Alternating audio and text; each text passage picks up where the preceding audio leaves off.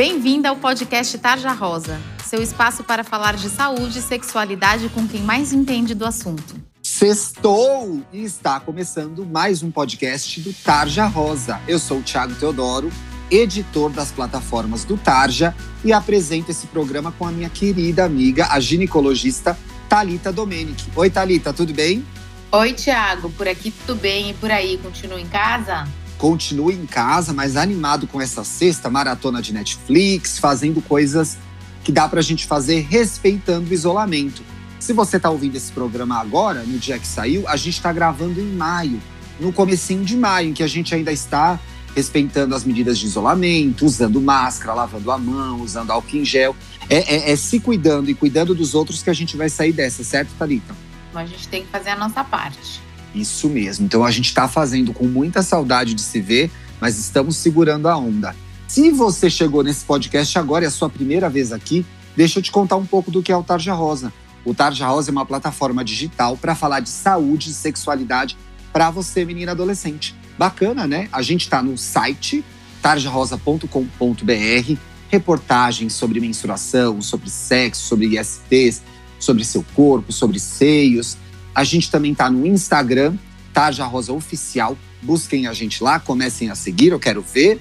E a gente também está no YouTube. Só jogar na busca Tarja Rosa, você encontra o nosso canal. E aí, trate de assinar e ativar as notificações, porque toda semana tem vídeo novo lá. Agora a gente quer falar com você aí sobre algumas coisas bem importantes, viu? Relacionamento, sexo, autoestima, futuro. Você para para pensar sobre isso? A gente sabe, tudo isso pode ser meio intimidante, até complicado de entender. Mas é por isso que o Tarja Rosa criou um livro para te ajudar. Olha que legal! Ele se chama Meu Querido Corpo e é cheio de ideias e inspirações para você se cuidar e se tornar cada vez mais dona de si. O livro tem páginas interativas para você completar com palavras e frases positivas, orientações sobre assuntos delicados como sexo, consentimento, ansiedade e afirmações muito empoderadoras para você refletir sobre o que importa e manter o foco na sua saúde mental e no seu bem-estar. O meu querido corpo foi feito em parceria com a editora MOL que é a maior editora de impacto social do mundo e custa só R$ 12,90. E o mais legal de tudo é que parte do valor que você paga pelo livro se transforma em uma doação para o Instituto Plano de Menina, que empodera garotas para que elas sejam protagonistas de suas histórias, assim como você. Para comprar o seu exemplar, é só acessar bancadobem.com.br. Boa leitura! Quem já é desse rolê sabe que toda sexta-feira a gente recebe uma convidada, uma ginecologista, e eu queria trazer para o nosso papo, para a nossa conversa, a Ana Paula Fonseca. Bem-vinda, Ana Paula. Oi, oi, tudo bem? Thiago, Thalita, muito obrigada pelo convite. É um prazer poder estar aqui. Que bom, prazer é nosso em recebê-la. E o programa de hoje está para lá de especial. A gente vai trazer um dos nossos especiais, que é o programa de SOS. E nessa sexta-feira vai ser SOS corpo. Então são perguntas falando do seu corpo, ouvinte. Dúvidas que você mandou para a gente lá na DM do Instagram, arroba tarjarosaoficial. E também pode nos mandar por e-mail no tarjarosa.gmail.com. Como que funciona, Thiago? Geralmente isso é uma sessão do programa, que é o Tarja Responde. Toda semana a gente faz um post nos stories, abre a caixinha de perguntas e chama vocês para mandarem suas dúvidas, mandarem seus casos. Então fica de olho no Instagram do Tarja para você participar e fazer as suas perguntas também. Gente, vamos direto ao assunto, ginecos? Vamos. Oba! Vou trazer a primeira pergunta já para Ana Paula para ela estrear, certo, Ana Paula? Combinado. Primeira dúvida da nossa audiência. Até quando os meus seios vão crescer? Você sabe, Tiago, que na verdade nessa fase as meninas estão em mudança constante, né? Então é tudo muito novo e surgem muitas dúvidas com relação a todas essas mudanças. Na puberdade, isso pode variar de menina para menina, mas normalmente a gente considera ali que até por volta dos 16 anos, mais ou menos, essa, esse corpo já esteja mais definido. Ali já vai ficando da forma que vai ficar na, na idade adulta. Isso, até então pode mudar bastante. Doutora, tem alguma relação o crescimento dos seios com a menarca, com a primeira mensuração? Sim, na verdade, assim, a, a, o desenvolvimento do seio faz parte desse processo de puberdade, né? Inclusive, é um dos primeiros marcos ali quando começa esse desenvolvimento do broto mamário, é o, é o primeiro sinalzinho ali da, de que a puberdade está começando a acontecer. E esse desenvolvimento aí pode acontecer a partir dos 8 anos e pode ir até mais ou menos os 16, que é quando de fato ela vai ter uma, uma forma aí mais definida. Então, sem estresse, sem encanação, e eu acho que tem um recado para a gente passar para a nossa audiência aí, é que para não ficar tão preocupada com o tamanho do seio, né, doutora? Eu acho que nessa fase a comparação é a pior coisa que, que pode acontecer, porque na verdade a, a puberdade começa em fases de idades diferentes de menina para menina, né? Não significa que ah, porque eu tenho 15 anos e meu seio é dessa forma e a minha amiga está com 15 anos e o dela é diferente, que eu preciso preocupar, ou que eu tenho algum problema, ou que vai ser eternamente assim. Eu acho que primeiro a gente tem que se aceitar né? Eu acho que o principal disso tudo é a gente ter essa liberdade de poder ser quem somos. E, assim, enfim, olhar para o lado é sempre meio, meio complicado nessa fase. Eu acho que vale a pena a gente respirar fundo e entender que é tudo uma mudança e daqui a pouco vai estar tudo bem. Exato, e que a gente está junto com vocês nessa mudança, esclarecendo dúvidas e trazendo informação. O importante é lembrar que cada menina tem seu corpo, Cada corpo tem a sua beleza, então se encontre com você, se encontre com a sua autoestima, querida ouvinte. Talitinha, veja só. Tenho muitos pelos no rosto. Pode ser um problema? Eu acho que já é um problema porque ela está perguntando, certo? Ela é deve estar tá incomodada já. Depende do quanto é. te incomoda, né? A gente tem que saber que existem algumas origens que a menina vai ter mais pelo mesmo. Então, aquelas pacientes que são é, descendentes do do povo árabe, do povo do uhum. Mediterrâneo, normalmente tem mais pelo, tá? Mas existem algumas doenças que a gente chama de síndromes hiperandrogênicas, ou seja, né? Vamos traduzir. Hum, vamos traduzir isso. Que aumenta a testosterona, que é o hormônio masculino, e que podem dar mais pelos. Então, é, se você sempre teve mais pelo desde o começo da puberdade, se a sua mãe tem, sua irmã tem, pode ser algo familiar mesmo. Agora, se ninguém na família tem e você vê que foi uma mudança repentina, você não tinha e agora tem, a gente tem que investigar para saber o que está acontecendo. E aí tem que marcar uma consulta com o ginecologista, certo? Por favor. É isso aí. É no consultório, querido ouvinte, que rolam essas conversas, que você tira as suas dúvidas e que, se for descoberto algum problema, alguma coisa de diferente no seu corpo, o ginecologista vai te encaminhar, vai te ajudar a resolver essa questão, tá bom? Ana Paula, olha só a próxima pergunta. Tenho 15 anos e ainda não menstruei. É normal? Perguntas aqui geralmente terminam com é normal, né, Thalita? Eu tinha certeza que ia terminar com é normal. então, Ana Paula, a menina não tem 15 anos e ainda não menstruou. Pode acontecer, não pode? Pode, com certeza pode acontecer. É aquilo que a gente estava falando. Isso vai variar muito de quando foi que a puberdade dessa menina aconteceu. Né? Lógico, ela tem que estar tá com os seus, os seus caracteres sexuais, digamos assim, desenvolvimento ali já do seio, do, dos pelos, já é em conformidade com a idade. Mas a menarca, normalmente, que é a primeira menstruação, é um marco que vem depois do desenvolvimento do seio, do aparecimento dos pelos. Então, se, esses, é, se essas características já estão acontecendo, é, é, menos preocupante. Então, ela pode até os 16 anos ter essa primeira menstruação se o desenvolvimento dela no restante estiver ok. Seria interessante ela estar sempre sob um acompanhamento de um profissional, mas de uma forma geral, pode sim, com certeza, ainda não ter menstruado aos 15 anos. E doutora, e mesmo que ela não tenha menstruado ainda, não quer dizer que ela não deva frequentar o ginecologista já e ter essas conversas no consultório, né? De forma alguma. Eu costumo dizer que a ida ao ginecologista é justamente para se antecipar. É quando começa a haver essas mudanças no corpo, é quando começam a surgir as maiores dúvidas. E nesse momento é quando a menina acaba se fechando. E não tendo essa orientação, vai criando vários monstros na cabeça que a gente acaba perpetuando e levando para a fase adulta. Então, naturalizar essa consulta aí no ginecologista desde essa fase, entender que faz parte, que se cuidar é bom e que é normal, eu acho que é super válido, tira muitos mitos da nossa cabeça e vai nos tornar adultas muito mais leves, digamos assim. E mais bem resolvidas, entendidas, conhecedoras do corpo, né? Perfeito, isso aí. Talitinha, olha só. Meus lábios da vagina são muito grandes. Devo operar? Bom, a resposta é depende. tá? é, na verdade, isso não é uma doença, é uma característica de cada uma. Então, vai ter gente que vai ter os lábios, os pequenos lábios um pouquinho maior, outras meninas vão ter os pequenos lábios bem pequenininhos.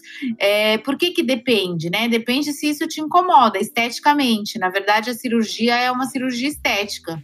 É simples assim. Então, se incomodar a menina, daí ela pode operar. Mas eu sempre aconselho deixar passar essa fase da puberdade, é, da adolescência, para a gente saber como que vai ser o resultado final, para depois pensar nisso e não fazer isso durante o desenvolvimento.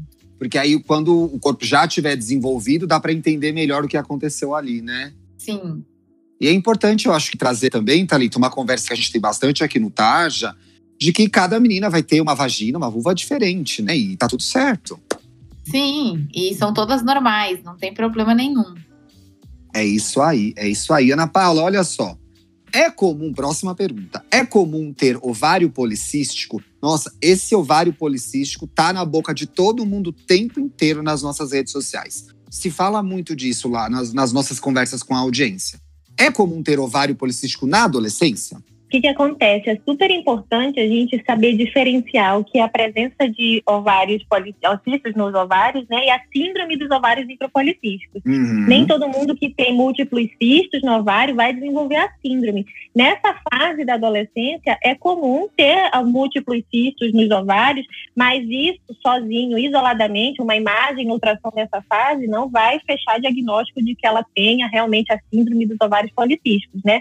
Inclusive, isso a gente tem que ter bastante cuidado nessa fase, porque é um momento em que pode haver muita confusão. Por exemplo, é um momento em que a menina começa a ter realmente mais acne, né? Que faz parte daquela acne da, da alteração hormonal ali da adolescência.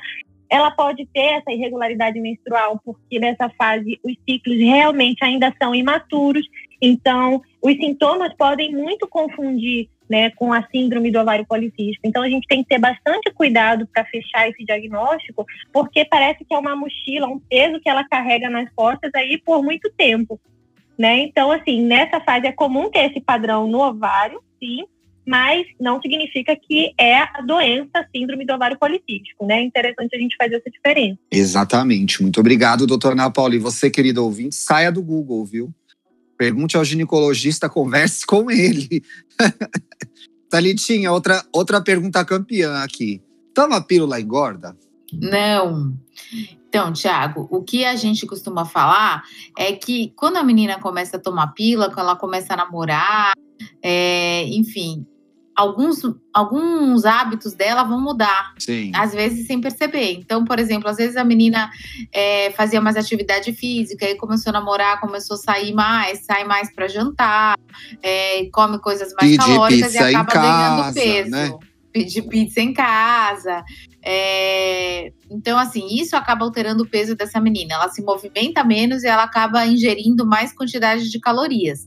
Agora, todos os estudos mostram que a variação do peso com a pílula é em torno de meio quilo. Então a gente não pode culpar a pílula pelo ganho de peso. Não é culpa da pílula. E também tem o seguinte, né, Talita? A dosagem de hormônio da pílula é bem baixa, né? Sim, hoje em dia a gente é, prescreve pílulas de baixa dose hormonal, então não tem esse perigo de aumento de peso. É isso aí, obrigado, amiga. Ana Paula, coceira vaginal, o que pode ser? Pode ser um monte de coisa, não? Nossa, pode ser muita coisa, viu?